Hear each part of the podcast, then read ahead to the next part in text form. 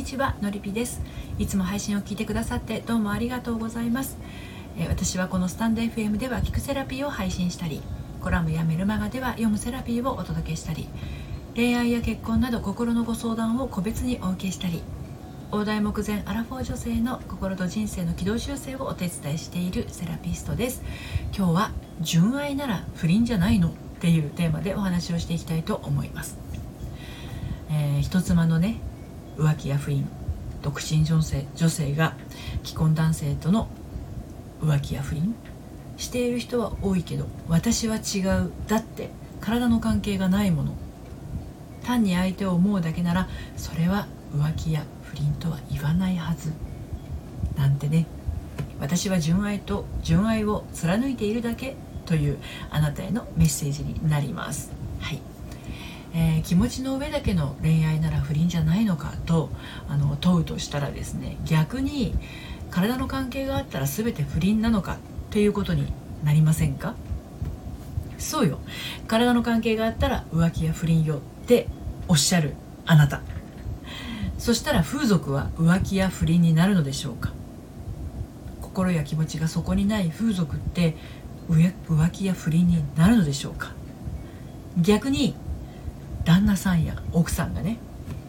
ご飯が喉を通らないほど上の空で返事もしなくなるほどある人を思い続けていることは例えばそこに体の関係がないのだとしたらそれは浮気や不倫とは呼べないのでしょうか。はい。えー、今日もまた3つに分けてお話をしていこうと思うんですけど1つ目が体の関係がないから不倫じゃありません。2つ目が頭がいっぱい心もいっぱい。そして3つ目に実は誰でも。はい、こんな感じで進めていきたいと思いますけれども今日の内容は私の公式サイトのコラムでも綴っています。読んでみたいなというあなたは概要欄のリンクから読んでみてください。1つ目の体の関係がないから不倫じゃありませんについてお話をしていきたいと思います。不倫の定義ってってちょっと調べてみましたらですね人が踏み行うべき道から外れること特に配偶者でない者との男女関係とありました。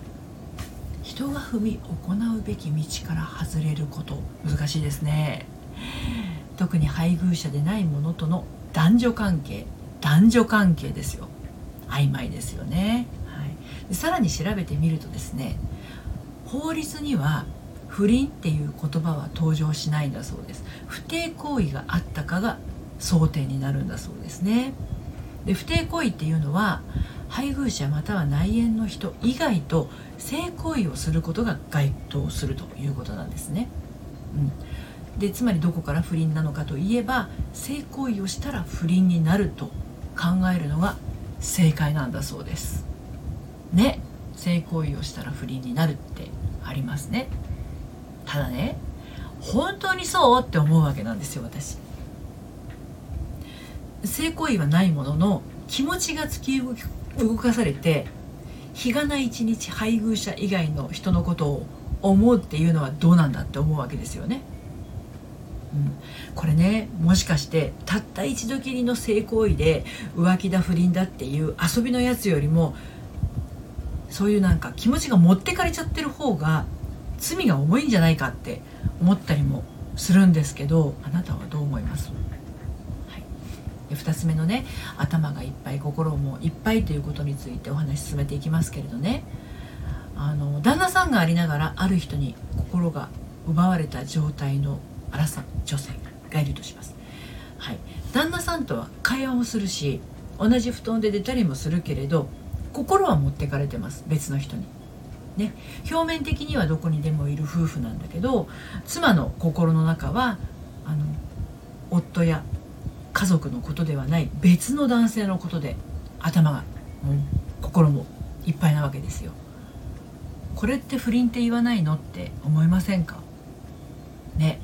私はねこれね肉体関係があるよりずっとずるいと思うんですよね。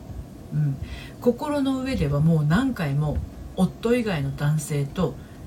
性行為以上のことをしてるでしょって思うわけなんですよ。あの思ってるだけだから誰にも迷惑かけてないって言うけどいえいえいえいえあなた自身がねあなたの心そのものが大迷惑ですよね、迷惑ってどういうことかっていうと表の自分と内側の自分がここまでかけ離れてしまっているわけだからいつでも表情には偽りの微笑みが張り付いてるわけですよね。うん。だから素直になっちゃえばって思うんですよ。あのこれマジモンのね不倫をね推奨してるわけではないんですよね。はい。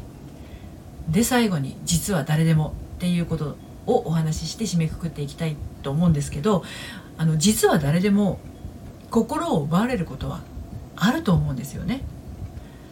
旦那さん以外の男性を素敵だなって思っちゃうことあると思うんですよ。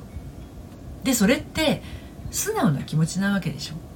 正直な気持ちなわけですよね。それを抑え込むから苦しくなるんですよね。あの人素敵だなああいう人いいなって思うわけ。これ言っちゃったらいいんですよ普通に。私は言いますよ。西島秀俊かっこいいとかトム・クルーズ素敵って。うん。これと同じ感じでね言っちゃったらそんなに罪悪感持たないはずなんですよね、うん、で罪悪感持つのはあのずるい気持ちがあるからなんですよ。きあらばどこかで関係性を進めたいでも進められないっていうジレンマに陥ってるからなんですよね。あの不倫を推奨しているわけではないですよもう一度言いますけどね。